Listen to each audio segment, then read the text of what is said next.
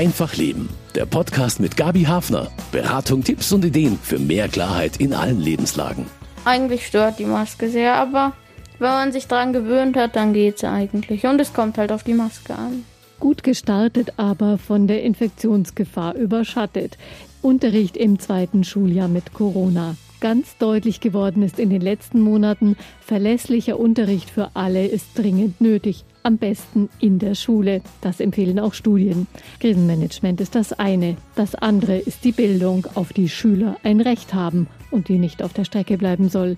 Wie kann sie weiterentwickelt werden? Zum Beispiel mit digitalen Mitteln. Welche Unterstützung gibt es für Schüler, die jetzt schon Defizite haben aus den Monaten des Distanzunterrichts? Und geht das trotz Lehrermangel? Ich bin Gabi Hafner und stelle diese Fragen gleich dem bayerischen Kultusminister Michael Piazzolo und Walburga Kräfting, der Landesvorsitzenden der katholischen Erziehergemeinschaft. Neustart mit Corona. Endlich wieder richtiger Unterricht an Bayerns Schulen mit vielen Hygieneregeln und der ständig lauernden Ansteckungsgefahr.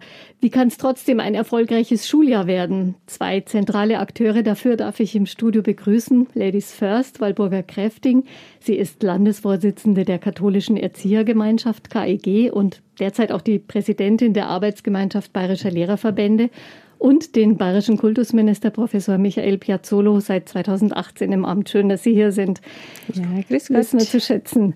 Wie gut ist der Start ins neue Schuljahr denn geglückt? Es sind ja doch auch sehr schnell die ersten Schüler klassenweise in Quarantäne geschickt worden. Wie ist es insgesamt gelaufen?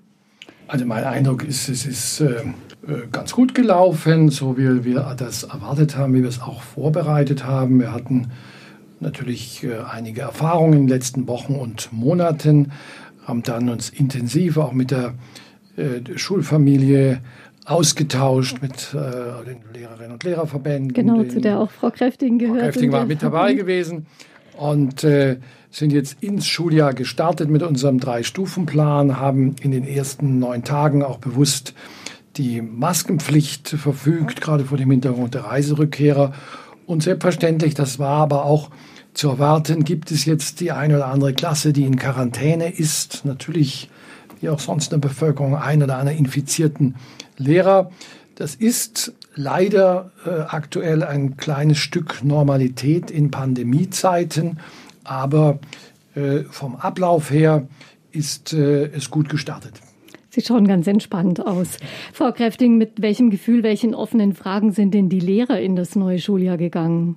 Ja, da kamen bei uns ziemlich äh, die ganze Bandbreite an, also sehr unterschiedlich auch. Aber es ist ganz viel Ruhe und Besonnenheit auch gewesen und wir haben eine Umfrage gestartet. Das Ergebnis ist schon da, also 87 Prozent fühlen sich gut in den ersten Tagen und sind gut in der Schule angekommen. Aber der Gesundheitsschutz und die Umsetzung der Hygienevorschriften macht auch immer ein bisschen Kopfzerbrechen sind schon ein paar Fragen aufgetaucht dazu. Ja, aber letztendlich ist es einfach der Wunsch, die Kinder wieder in den Klassen zu haben, in die Schulen zu bringen und unseren Bildungsauftrag zu erfüllen. Dafür sind wir da und das machen wir natürlich.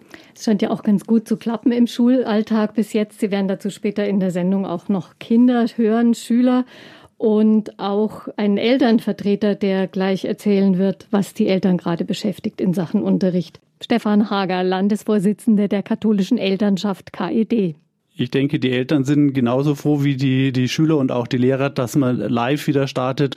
Manche Kinder haben sich da in den Zeiten wo mit Corona die Schulen komplett geschlossen waren, da sehr schwer getan. Gerade auch wenn die Eltern berufstätig sind, ist das natürlich extrem dann.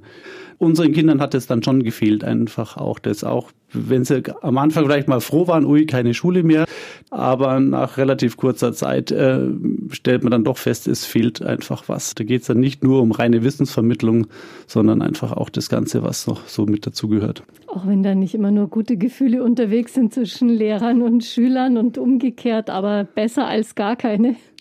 Natürlich, vielleicht ist jetzt auch die Wertschätzung etwas gestiegen für das Gegenüber, ähm, weil man gemerkt hat, was einem ja dann auch fehlt, wenn es einfach nicht da ist. Trotzdem, das Infektionsrisiko ist natürlich da in der Schule, vor allem wenn jetzt so langsam der Herbst kommt, wenn es kalt wird. Jeder kann sich daran erinnern, wie das immer war beim Lüften der Klassenzimmer. Das ist meistens eher kurz ausgefallen.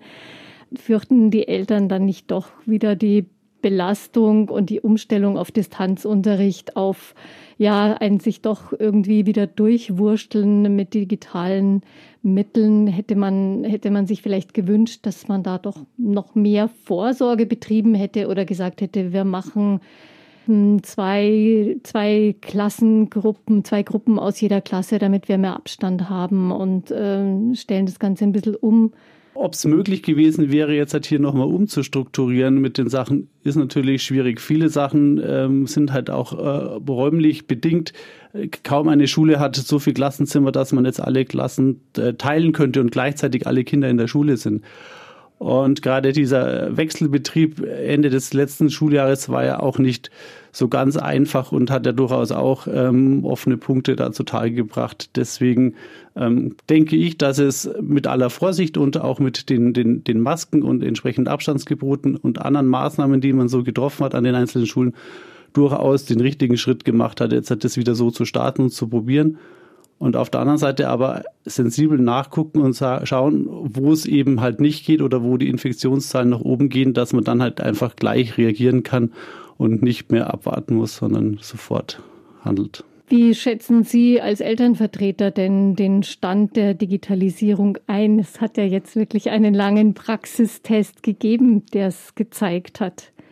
Also man musste feststellen, dass am Anfang der Schulschließung viele Sachen ziemlich hilflos waren und da noch keine Konzepte vorlagen. Niemand rechnete natürlich mit so einer Situation. Aber im Punkt Digitalisierung hätte man auch durchaus weiter sein können. Wobei man natürlich in einem Flächenland wie Bayern nicht vergessen darf, das Digitalisieren betrifft ja nicht nur, ich verteile an die Schüler irgendwelche iPads, sondern äh, wenn ich eine Familie habe, die vielleicht am Land irgendwo lebt und gar kein vernünftiges DSL oder sowas hat und geschweige denn Glasfaser oder sowas, dann kann ich da zwei Endgeräte zur Verfügung stellen, aber Digitalisierung richtig funktioniert da nicht, weil der kann sich dann kein 4K-Video anschauen, das Kind. Und ähm, da müsste man meines Erachtens generell was tun, unabhängig von der Schulpolitik. Das zweite Gespenst, das neben dem äh, Coronavirus so über den Schulen schwebt, über das aber deutlich weniger gesprochen wird, ist der Lehrermangel ein weiter bestehendes Problem? Die Lehrer sind jetzt nicht mehr geworden plötzlich. Das heißt, das Problem besteht weiterhin. Gerade an den Grund- und Mittelschulen ist das Problem ja eklatant. Da fehlen ja viele, viele Lehrerstellen die jetzt ja nicht alle besetzt werden konnten. Ich habe den Eindruck, dass man es jetzt einigermaßen versucht hat, so hinzudrehen, dass es einigermaßen eine Vollversorgung für die Schüler äh, ist. Aber wir müssen nach wie vor dafür sorgen, dass dieser Lehrermangel beseitigt wird und zwar grundlegend. Äh, es hilft ja auch nichts, wenn jetzt die Lehrer, die eigentlich in Ruhestand gehen wollen, nicht gehen dürfen. Ähm, alle Lehrer jetzt ein, zwei Stunden mehr machen. Äh, irgendwann äh, schlägt es ja wieder um. Also es muss natürlich auch alles getan werden, dass der Lehrerberuf attraktiv ist, sodass halt auch junge Menschen sich für diesen Beruf entscheiden.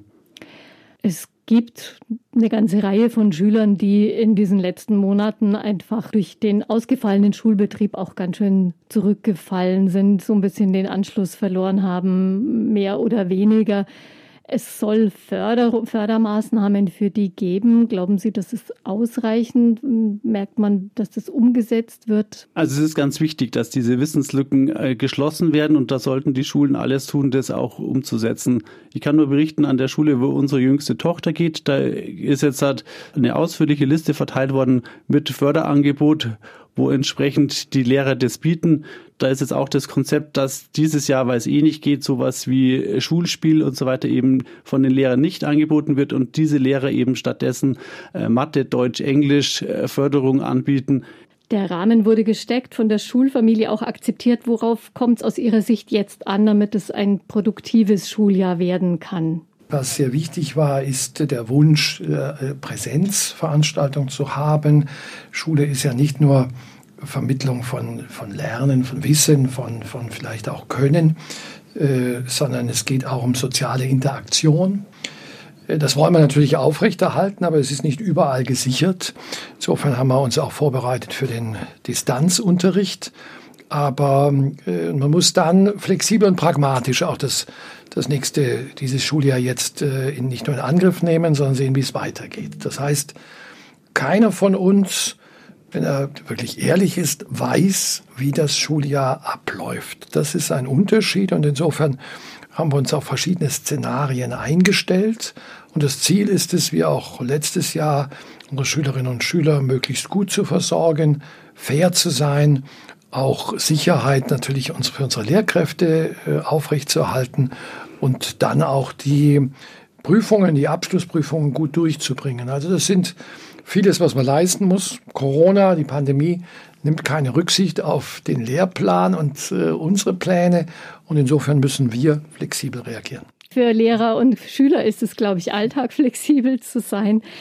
Vorgaben so zeitnah anzupassen, ist normalerweise nicht üblich. Wie glaubt man denn, dass man durchkommen wird im Winter, wenn eben womöglich die Zahlen extrem nach oben gehen, wenn dann viele erkältet sind und man sowieso erstmal klären muss, ist das jetzt Bronchitis oder Covid-19? Gibt es da einen Plan C sozusagen? Plan B ist ja der Distanzunterricht, wenn Klassen in Quarantäne müssen. Ja, wir haben natürlich jetzt unseren Drei-Stufen-Plan. Das heißt, äh, wenn die Inzidenzien, was wir jetzt schon äh, haben, verschiedentlich über 35, sieben Tage Inzidenz ist, dann bleibt es bei der Maskenpflicht, äh, nicht für Grundschüler am Anfang, aber für die weiterführenden Schulen, auch für die Lehrkräfte, bei über 50 auch für Grundschüler. Dann entscheiden auch die Gesundheitsämter, wir haben das jetzt in verschiedenen Kreisen erlebt, in Landshut, in Rosenheim, ob es dann schon in eine, in eine Schule in Wechsel geht, das wird wahrscheinlich auch in den nächsten Wochen und Monaten der Fall sein, dass man da Entscheidungen der Gesundheitsämter vor Ort braucht.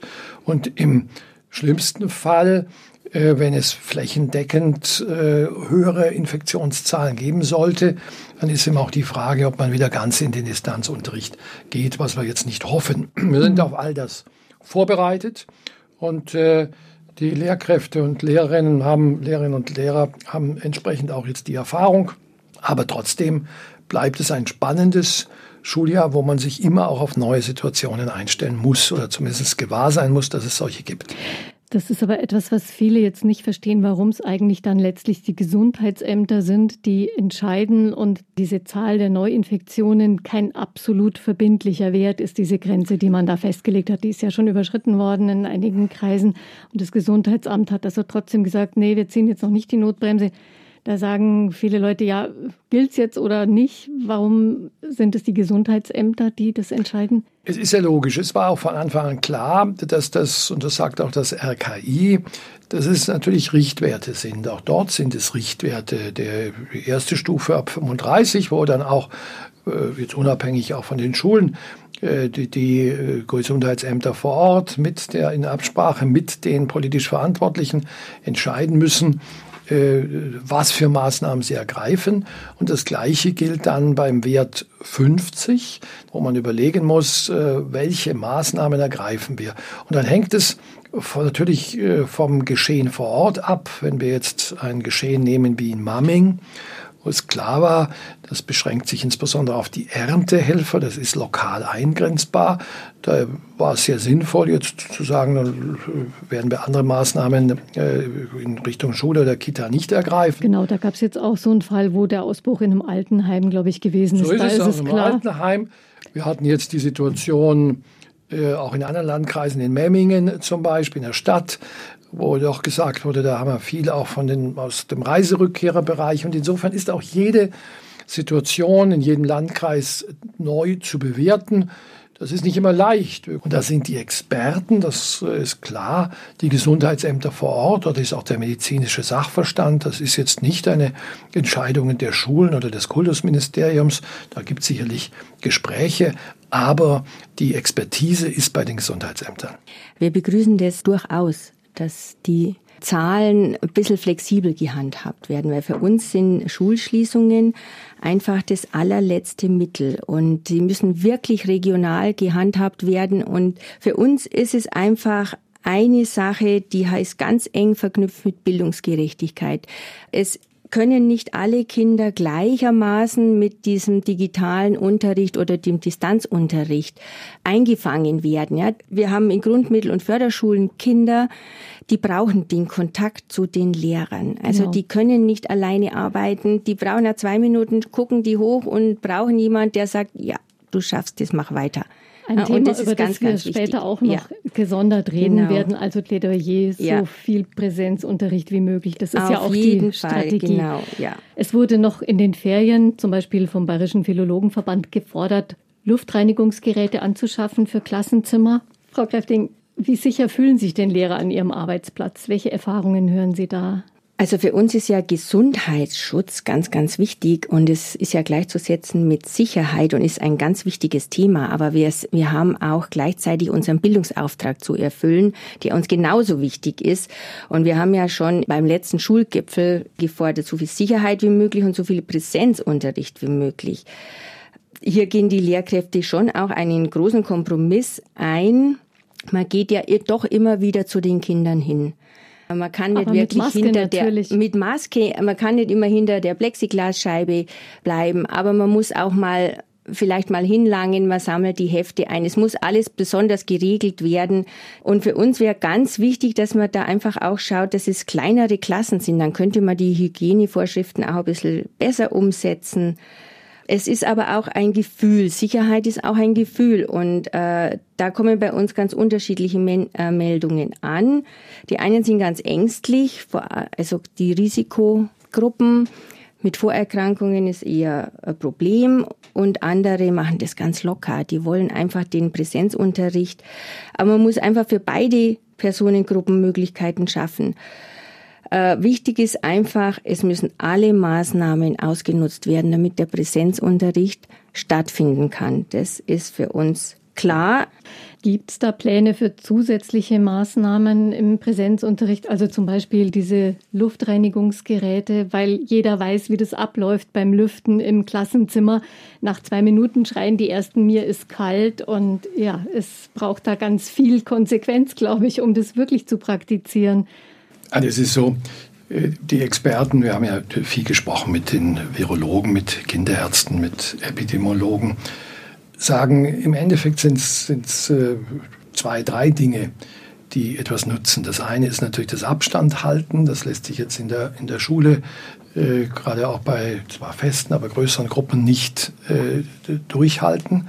Das zweite ist die Maske, die Sicherheit gibt. Und das dritte, das Lüften also der Luftaustausch. Und da ist es auch nicht nur das Kippen oder das bisschen Lüften, sondern dann ist es die Quer- oder äh, Stoßlüftung äh, mindestens fünf Minuten. So haben wir es dann auch in die Hygienepläne reingeschrieben. Das wird sicherlich, gerade wenn es dann kälter wird im Winter, äh, nicht leicht. Trotzdem, ich glaube auch mal, wir wissen es auch aus dem Klassenraum, man wird dann, und da sind unsere Schulleiterinnen und Schulleiter auch recht findig, dann entweder zieht man sich die Jacken an und dann wird mal fünf bis zehn Minuten gelüftet oder man verlässt das Klassenzimmer und dann wird gelüftet. Das ist wesentlich äh, effektiver als andere äh, Mittel. Wir haben äh, natürlich bei den Experten beim Gesundheitsministerium angefragt. Dort hieß es, Raumlüfter sind nicht erforderlich. Wir werden es aber auch nochmal jetzt einer weiteren Prüfung unterziehen in den zuständigen Ministerien. Aber so im ersten Ansatz, in der ersten Prüfung, äh, wurde es jetzt für nicht erforderlich gehalten. Man kann das Lüften ja vielleicht als Survival-Training für die Schüler verkaufen. Natürlich, Sie haben es vorher auch gesagt, wir haben damit gerechnet, es wird immer wieder vorkommen, auch Lehrer mussten schon in Quarantäne gehen. Was bedeutet das für den Präsenzunterricht? Das sind ja auch Stunden, die dann wieder aufgefangen werden müssen von Kollegen. Gibt es da einen Puffer dafür?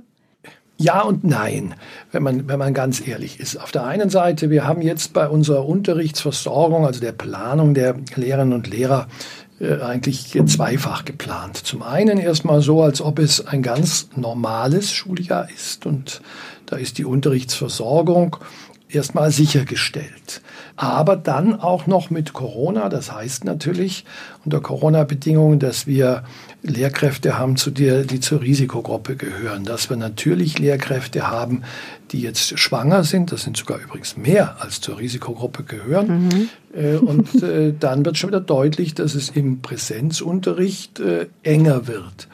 Deshalb haben wir jetzt äh, dann auch noch äh, das Programm mit den Teamlehrkräften aufgesetzt, 800 äh, neue Vollzeitkapazitäten, die wir da einrichten, gerade um die Lehrerinnen und Lehrer, die nicht im Präsenzunterricht sind, aber im Dienst zu unterstützen. Wir haben natürlich auch immer, äh, gerade auch im Grundschul-, im Mittelschulbereich, den Frau Kräfting ja auch besonders vertritt, äh, und Förderschulbereich die mobilen Reserven, in anderen Schularten die integrierten. Trotzdem, wir werden das jetzt im Schuljahr sehen, wie gehen die Infektionszahlen äh, rauf. Da heißt es schon auch ein äh, Zusammenrücken. Es ist auch da eine neue Situation. Es kann sein, dass eben auch, wie wir es jetzt schon erleben, eine Lehrkraft infiziert ist. Sie war vielleicht auf der Lehrerkonferenz, dann werden zwölf andere in Quarantäne geschickt und dann wird es zumindest in dieser Schule eng. Dann schauen wir, das ist jetzt schon passiert, ob man das mit mobilen Reserven auffangen kann, aber das wird nicht immer in dem Maße gelingen und da geht es wieder darum, dann flexible Lösungen zu finden, vielleicht ins äh, Lernen im Wechsel zu gehen, vielleicht auch mal dann zu sagen, ja, lass mal in dem Fach mal äh, eine Stunde oder sowas ausfallen und machen es anders. Also es ist sicherlich ein Schuljahr, das eben nicht eins zu eins so läuft, wie wir es normalerweise kennen. Und äh, das stellt uns alle vor große Herausforderungen. Schulunterricht unter Pandemiebedingungen ein Live-Experiment. Ist denn eine Lösung in Sicht, um den Eltern ein bisschen mehr Verlässlichkeit zu geben, dass ihre Kinder betreut werden? Denn wenn es einen Ausbruch gibt an einer Schule, dann sind vielleicht mehrere Kinder einer Familie betroffen und die sind dann auf einmal wieder zu Hause. Vor allem Alleinerziehende stehen da vom großen Problem. Denken Sie irgendwie an die Eltern? Ist das äh, drin? Äh, selbstverständlich. Die, die Eltern gehören äh, genauso zur Schulfamilie. Das heißt, äh, das Kultusministerium, ich persönlich, äh, haben natürlich äh, die Schülerinnen und Schüler im Fokus, auch die Lehrkräfte, aber auch die, die Eltern. Das, man kann eine solche Situation nur gemeinsam meistern. Mein äh, großer Respekt für das, was in den letzten Wochen und Monaten in den Elternhäusern auch äh, vollbracht worden ist. Das ist eine große Herausforderung gewesen. Es hatte unterschiedliche Konsequenzen. Ich glaube, viele Eltern ist auch bewusst geworden, wie herausfordernd diese Tätigkeit des, des, der Lehrerin, des Lehrers auch ist, dass das äh, Profis sein müssen und auch sind, die die Arbeit übernehmen. Wir haben versucht und äh, ich glaube, das ist uns auch mit den neuen äh, Richtlinien gelungen, auch einen Distanzunterricht äh, mehr als noch vorher zu strukturieren auch. Das ist eine der Erfahrungen auch der letzten Wochen und Monaten, dass es sehr, sehr wichtig ist, Struktur auch in einen solchen Tag hineinzubringen. Das heißt, es soll mit einem virtuellen Startschuss dann losgehen. Wir wollen auch die einzelnen Fächer abbilden, auch im Distanzunterricht. Trotzdem, wenn es wieder in ein Lernen im Wechsel und in Distanzunterricht gehen würde, würde es auch wieder Eltern äh, herausfordern, ja belasten, weil die Kinder dann wieder da sind, man vielleicht ins Homeoffice gehen muss. Jetzt hat die Bundesregierung nochmal gesagt, wir wollen noch weitere Tage der Elternzeit in Anführungszeichen, die nicht auf den Urlaub angerechnet wird, ja. um hier ein bisschen Luft zu schaffen. Aber trotz alledem, es heißt, ich hätte beinahe gesagt, in, in, der Pandemie zusammenrücken, aber das Bild passt nicht, weil wir auf der das einen stimmt. Seite äh, Abstand halten müssen, auf der anderen Seite aber eben innerlich äh, zusammenrücken, achtsam sein müssen, solidarisch. Aber es sind Herausforderungen und ich sage es auch ganz offen, wenn es wieder zum Fernunterricht kommen wird. Wir können ihn und wir werden ihn auch noch besser organisieren. Aber es wird oder würde dann wieder eine Belastung auch für die Eltern darstellen, die man nicht völlig abnehmen kann. Kurz vor Schuljahrsbeginn haben Sie ja ein Treffen einberufen, Herr Piazzolo, mhm. mit Lehrervertretern, Elternvertretern ja. und den Schülersprechern, also die sogenannte Schulfamilie zusammengerufen, um sich abzustimmen. Würden Sie sich sowas regelmäßig wünschen, Frau Kräfting, gerade jetzt in der Krise, um eben äh, ja mal Bilanz zu ziehen, was funktioniert, wo muss nachjustiert werden? Solche Treffen sind auf jeden Fall sehr sinnvoll. Man kann an diesen Problemfeldern, die ja auftreten, gemeinsam arbeiten, an Lösungen arbeiten äh, und man hat immer den Blick von mehreren Seiten. Wir hatten Kommunen äh, dabei, Vertreter der kommunalen Verbände, wir hatten die Eltern, die Schüler, die Lehrer und äh, das gibt dann ein rundes Bild und arbeiten dann gemeinsam an einer Lösung für unsere Schüler und so soll es eigentlich auch sein. Und ich begrüße das wirklich sehr. Ich kann das nur unterstützen. Also es ist so gewesen, es gab jetzt nicht nur den Schulgipfel, mhm. sondern wir hatten im Vorfeld auch äh, Videokonferenzen, mhm. auch, auch Treffen, äh, mehr als sonst. Ich, ich sage es ganz, ganz offen, ich habe in den letzten Monaten Frau Kräfting häufiger gesehen als in dem Jahr zuvor, was natürlich angenehm ist, äh, was aber auch der Pandemie geschuldet war. Aber es ist auch wichtig, dass man eben, äh, natürlich kennen wir im Kultusministerium, ich auch persönlich, äh, auch die Interessenslagen der einzelnen Verbände. Aber in einer solchen Pandemie verändert sich die Situation viel schneller, ist für alle von uns neu. Und deshalb ist es so, wie gerade auch Frau Kräfting sagte, dass man immer auch schauen muss, was sind die Interessenslagen der anderen, was können wir leisten, dass man auch für Verständnis wirbt. Und das muss man ganz offen sagen, die Erwartungshaltungen sind auch sehr hoch häufig. Sie lassen sich nicht immer realisieren, wenn Sie das Verhältnis jetzt zwischen Eltern und, und Lehrern nehmen. Natürlich wünschen sich die Eltern, dass beim Fernunterricht der, die Lehrkraft beinahe übertragen gesprochen ständig bei Ihnen zu Hause sitzt per Videokonferenz. Das lässt sich aber nicht ganz mhm. leisten. Ja. Die Lehrerinnen und Lehrer wünschen sich vielleicht auch manches von den Schülern und Eltern. Und es geht gerade auch darum, diese Erwartungshaltungen abzuklopfen und auch auf ein realistisches mhm. Maß zurückzuführen. Weil natürlich auch die Belastungen und der Stress auf allen Seiten so ein bisschen größer sind als ja. sonst. Genau, das sind dann auch so Möglichkeiten, wo ich einfach diesen anderen Blick einbringen kann der ja nicht immer direkt eingefordert wird und das tun wir ganz gerne. Und auch die Elternvertreter, wir haben es gehört von Stefan Hager, begrüßen solche Treffen.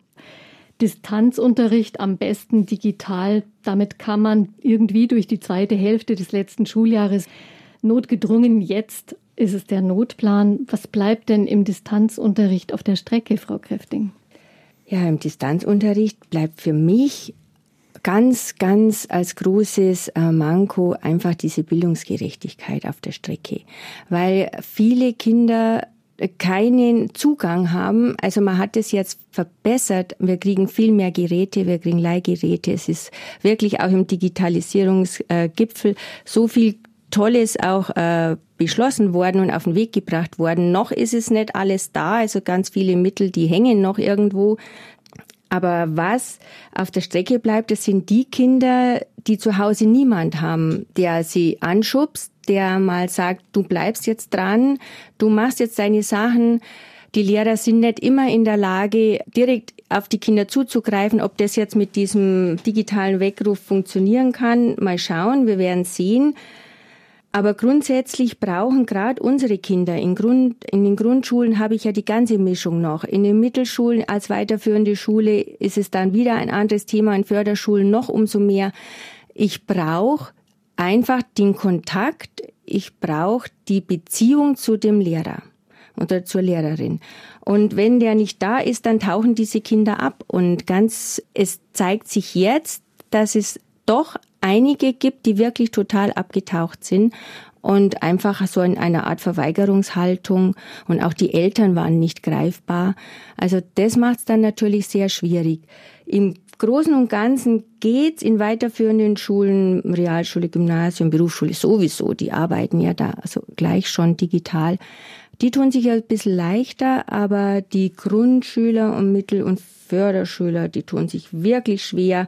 Und da muss man halt schulartspezifisch schauen, dass das vermieden wird. Also, dass man wirklich guckt, diese Schulen, die müssen einfach Vorrang haben, zum Beispiel bei, wenn da irgendwas passiert, dass da sofort getestet wird und sofort geschaut wird, dass das gleich wieder geöffnet werden kann und sofort wieder in Präsenzunterricht geht. Das ist das eine.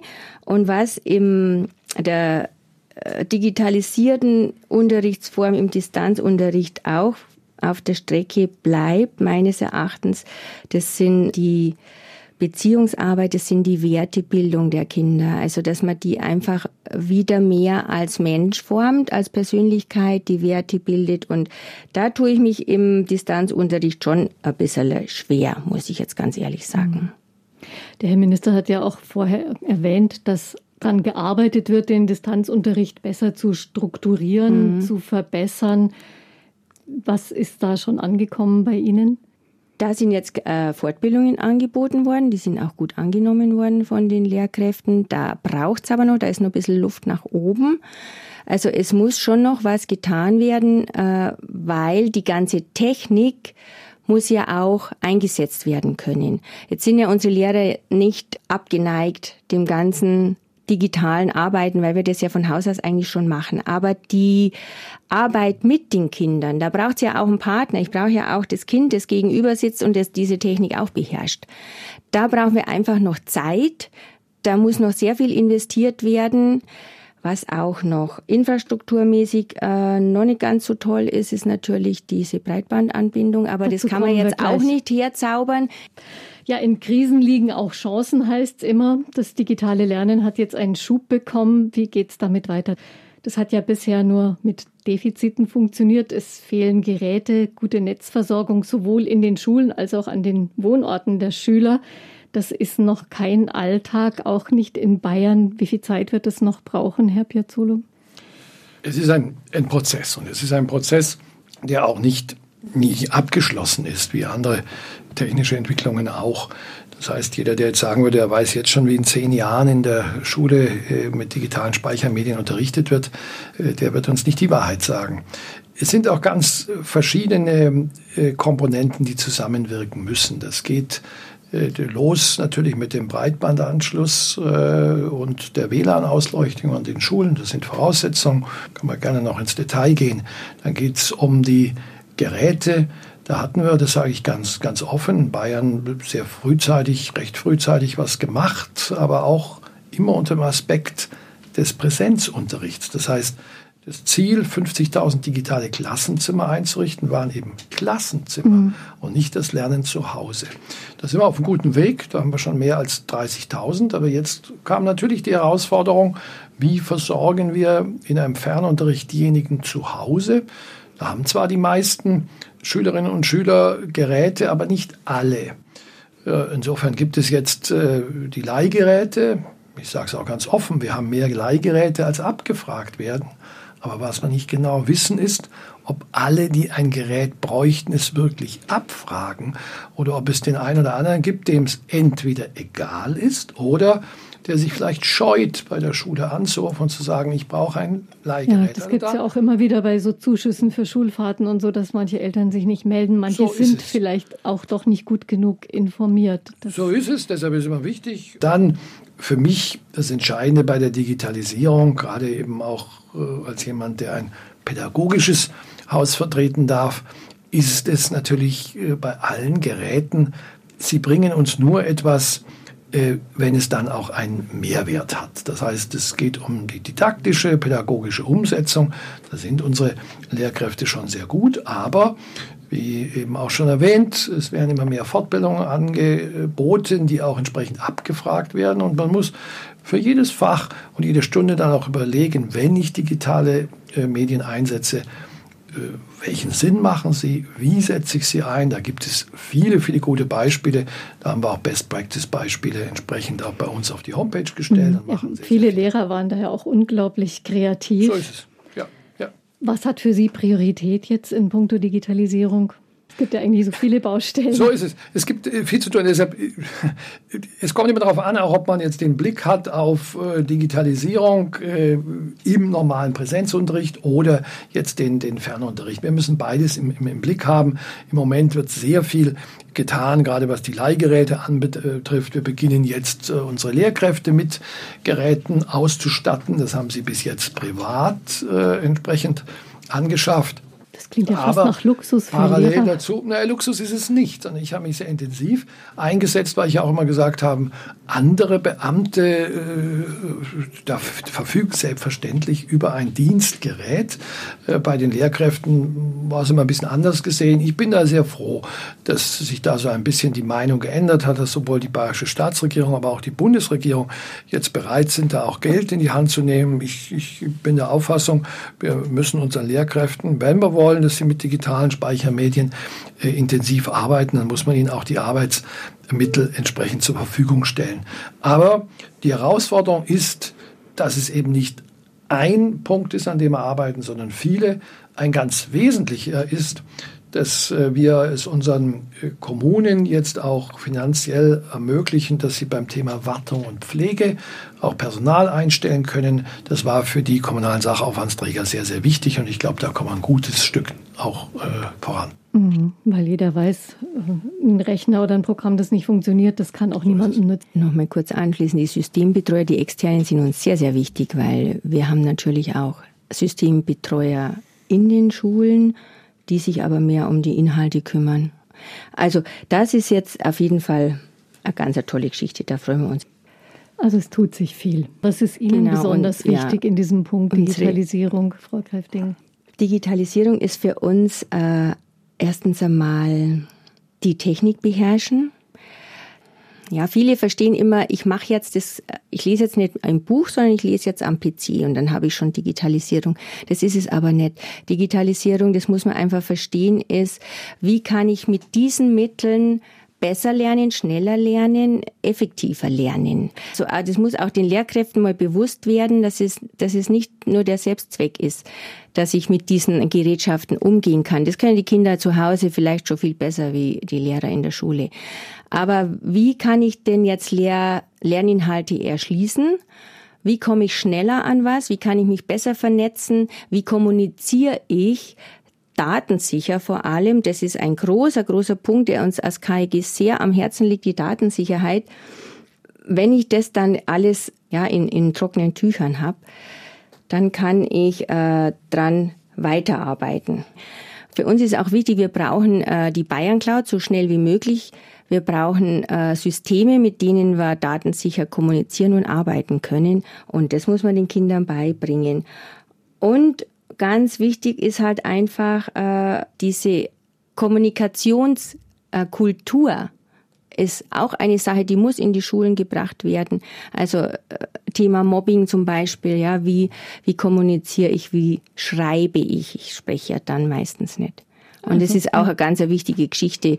Das wird ganz viel vergessen und das muss man unbedingt mit reinnehmen würde auch gesellschaftlich viel nutzen, Ganz wenn wichtig. da eine Kultur ja. sozusagen schon vorgebildet Auf wird in der Fall. Schule. Genau. Stichwort Bildungsgerechtigkeit schon einige Male gefallen heute. Das ist ja wirklich ein wichtiges Ziel geworden, weil die Schere zwischen Schülern mit guten Chancen und benachteiligten Kindern weit auseinandergeht. Das war schon vor Corona so. Eine neue Studie des IFO-Instituts hat gezeigt, dass in der Zeit der Schulschließung die durchschnittliche Lernzeit der Kinder sich halbiert hat. Und manche haben dafür mehr als sechs Stunden mit Fernsehen, Handy und Computer verbracht. Das ist so viel wie ein Schultag beinahe. Wie können benachteiligte Kinder das Versäumte aufholen nach Monaten des Durchhängens? Können die Lehrer das auffangen? Es ist natürlich jetzt erstmal Bestandsaufnahme. Also die hatten wir am Ende des Schuljahres schon. Jetzt wird organisiert, was kann ich an Angeboten, diese Brückenangebote, was kann ich bieten. Es muss individuell sein und es gibt eben große Unterschiede, was ich vorhin schon mal angesprochen habe. Manche sind gar nicht mehr mhm. da, denen fehlt über 50 Prozent äh, des Stoffs und oder noch mehr. Und die muss ich natürlich auffangen. Dazu brauche ich Personal. Da sind wir jetzt ein bisschen eng bemessen, da fehlt es einfach noch ein bisschen. Aber ganz wichtig ist es, das muss im Präsenzunterricht passieren. Weil wenn nicht das, was im Distanzunterricht verloren gegangen ist, nicht angekommen ist, jetzt auf dieselbe Methode wieder versucht zu verbessern oder aufzufüllen, dann wäre ich wahrscheinlich schlechte äh, Möglichkeiten vorfinden. Und deshalb muss für uns gerade in Grundmittel- und Förderschule der Präsenzunterricht das Ziel sein. Ja, ich glaube, da wünschen sich alle möglichst viel davon.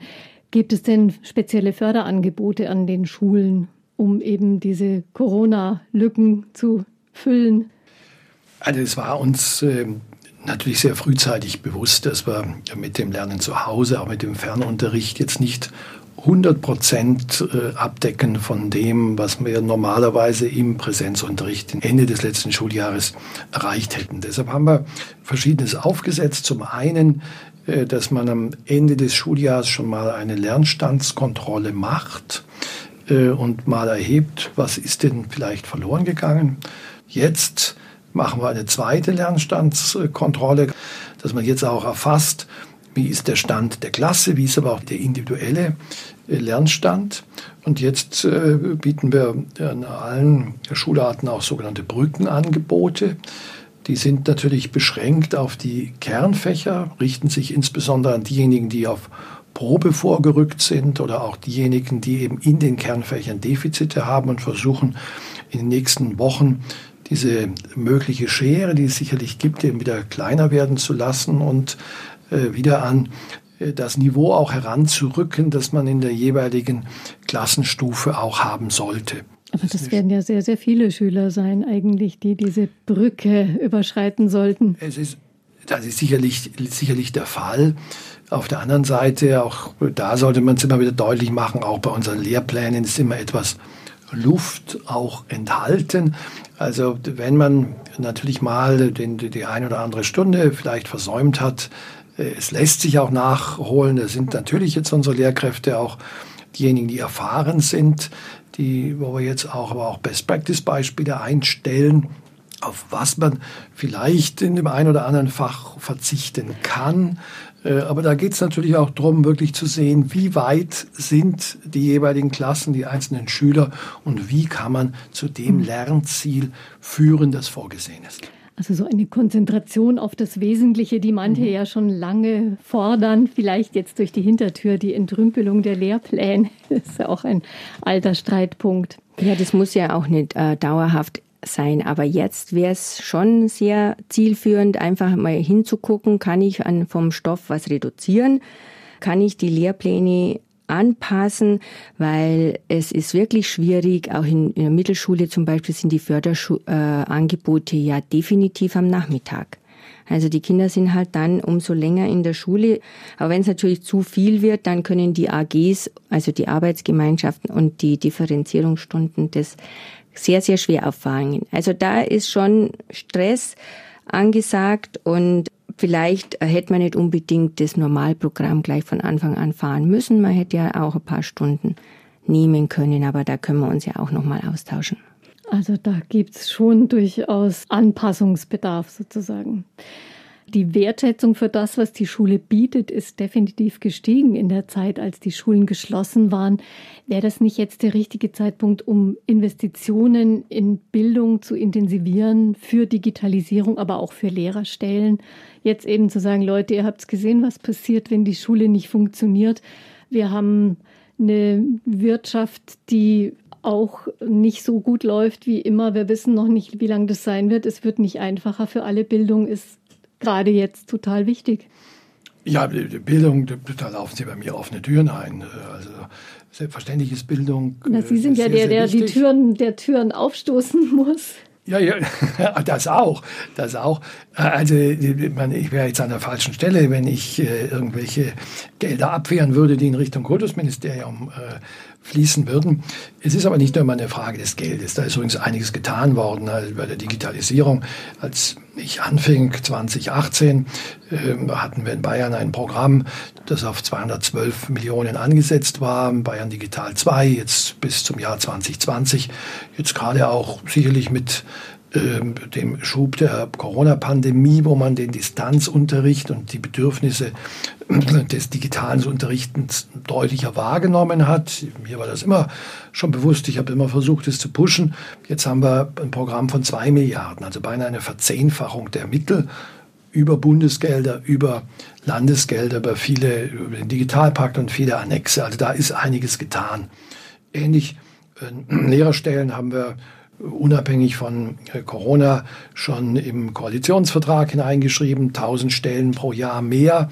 Wir haben jetzt äh, mit den Teamlehrern, äh, die Lehrkräfte, die ich erwähnt hatte, auch nochmal äh, 800 Lehrkräfte dort als Teamlehrer. Äh, wir haben in anderen Bereichen, sei es jetzt die Schülerbeförderung, 15 Millionen investiert. Also es ist schon so, dass in Bildung investiert wird. Auf der anderen Seite als, als Kultusminister ist es klar, wenn äh, ich äh, dort mehr Geld gewinnen kann, umso besser. Man muss aber auch sagen, und das will ich auch betonen, gerade auch durch Corona brechen uns Einnahmen weg. Wir haben eben erst äh, in diesem Jahr 20 äh, Milliarden äh, Schulden aufgenommen. Es kam jetzt eine Steuerschätzung, dass im nächsten Jahr 4,2 Milliarden fehlen werden in Bayern. Das gilt es alles auch aufzufangen. Und insofern bin ich auch dankbar, dass wir in die Bildung investieren, fordere natürlich immer mehr, das ist klar, weil äh, ich es ähnlich sehe, wie Sie es in Ihrer Frage intendiert habt, haben. Gute Bildung ist ein Schatz, der bringt auch was äh, nachher und insofern äh, müssen wir da auch investieren.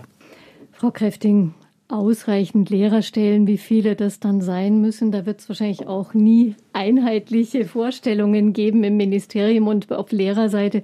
Ist das ein Traum oder wird es die geben? Ja, ich hoffe ja schwer, dass die mal wieder geben wird. Für uns ist es momentan Grundmittelförderschule sieht's nicht sehr rosig aus. Das ist aber bekannt. Wir brauchen einfach mehr Lehrkräfte. Wir, das geht ganz viel auch wahrscheinlich auch über die Bezahlung. Das ist uns auch ein ganz großes Anliegen, dass das anders geregelt wird, aber es geht auch um das Berufsbild, äh, wie es draußen ankommt. Ich finde, der Lehrberuf ist ein fantastischer Beruf. Grundschulen haben vielleicht eher mal so einen Zulauf, aber bei Mittelschulen ist es eher so, dass man diese Schulart gar nicht kennt. Also die Absolventen der Gymnasien, die dann die potenziellen Studenten sind, die waren niemals in dieser Schule. Man muss da vielleicht ein bisschen nachbessern und gucken, dass die auch ein bisschen mehr Einblick bekommen und dann sagen, oh ja, das ist doch ganz toll. Also nicht immer so abgehen wertet wird, sondern das ist eine tolle Schulart, das sind tolle Schüler, die man wirklich an der Hand nehmen kann und fördern. Und ich hoffe auch, dass durch diese Corona-Zeit das Ansehen auch ein bisschen gestiegen ist, dass man gesagt hat, Lehrer sind wirklich auch, die leisten echt enormes. Und äh, das möchte ich auch machen. Ja. Wir brauchen auch zusätzliches pädagogisches Personal, viel mehr Sozialpädagogen in den Schulen, viel mehr anders gut pädagogisch ausgebildete Lehrkräfte, die dann vielleicht auch im Ganztag sehr gut eingesetzt werden können, dass unsere Lehrkräfte in den Wochenstunden normalerweise am Vormittag dann arbeiten können.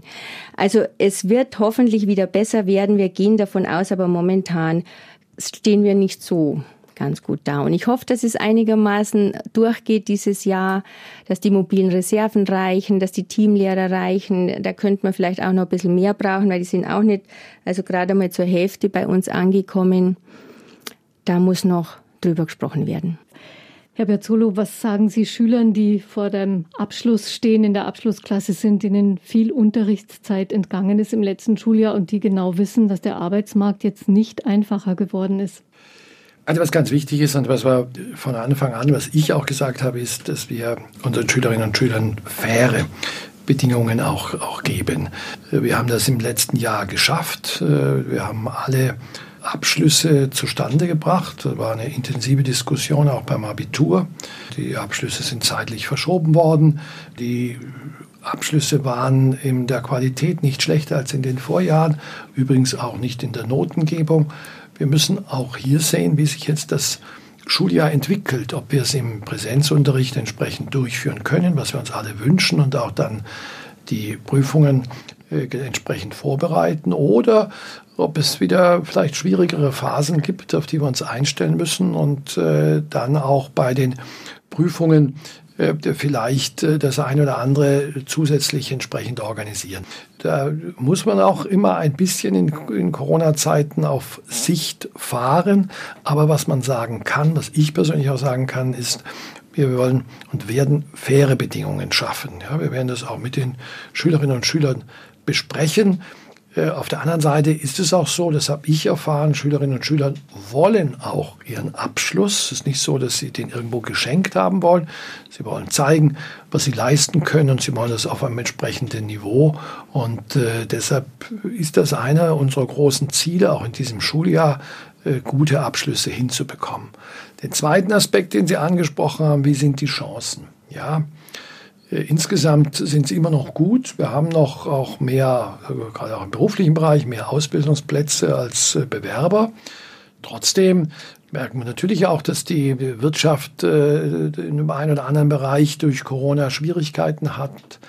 Auf der anderen Seite ist es schon etwas, was mich auch durchaus besorgt macht dass die Zeit, die wir, die wir so kannten, äh, in einer unserer pluralistischen Demokratie, auch freiheitlichen, viel Freiheit, viel Reisefreiheit, unterwegs sein in allen Ländern, Erfahrungen sammeln, offen sein, dass das in den letzten Wochen und Monaten doch gelitten hat, was gerade auch für unsere äh, jungen Menschen äh, belastend ist. Und da können wir nur hoffen, dass wir gut durch die Pandemie kommen. Auf der anderen Seite macht so eine Pandemie auch in gewisser Weise wieder äh, demütig, dass man auch wieder merkt, was wir so in den letzten Jahren hatten und dass das nicht selbstverständlich ist und dass äh, wir uns viele Dinge äh, erstens Glück hatten, dass sie so äh, gelaufen sind wie in den letzten Jahren und dass man andere Dinge auch immer wieder erkämpfen muss. Und ich glaube, das sind auch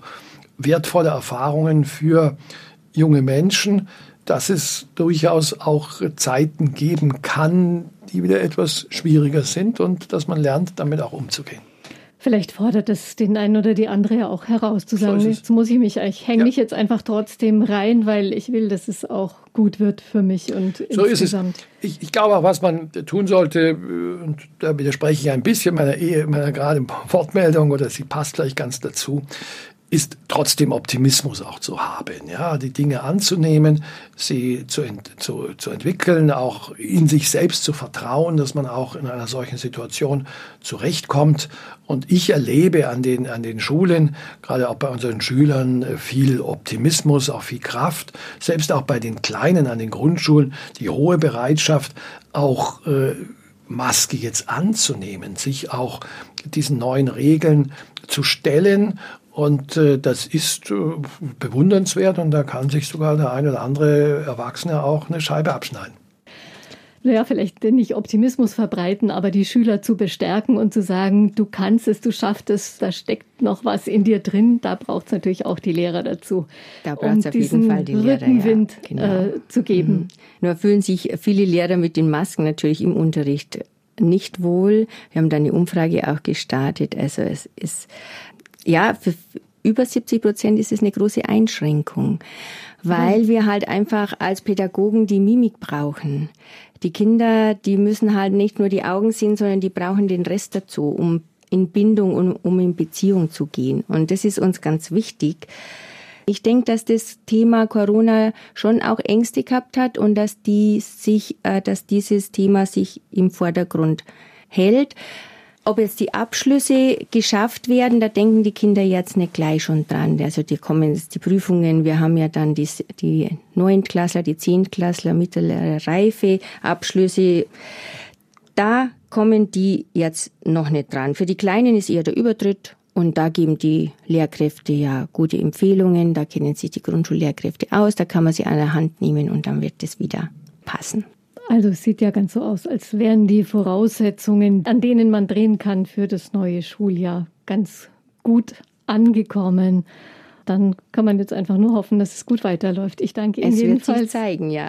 Wir hoffen es Ich danke Ihnen für diese, mhm. für diese Eindrücke nach den ersten Schulwochen, für diese mhm. Vorabbilanz und für Ihre Zeit. Danke fürs Kommen. Danke fürs Gespräch. Gerne.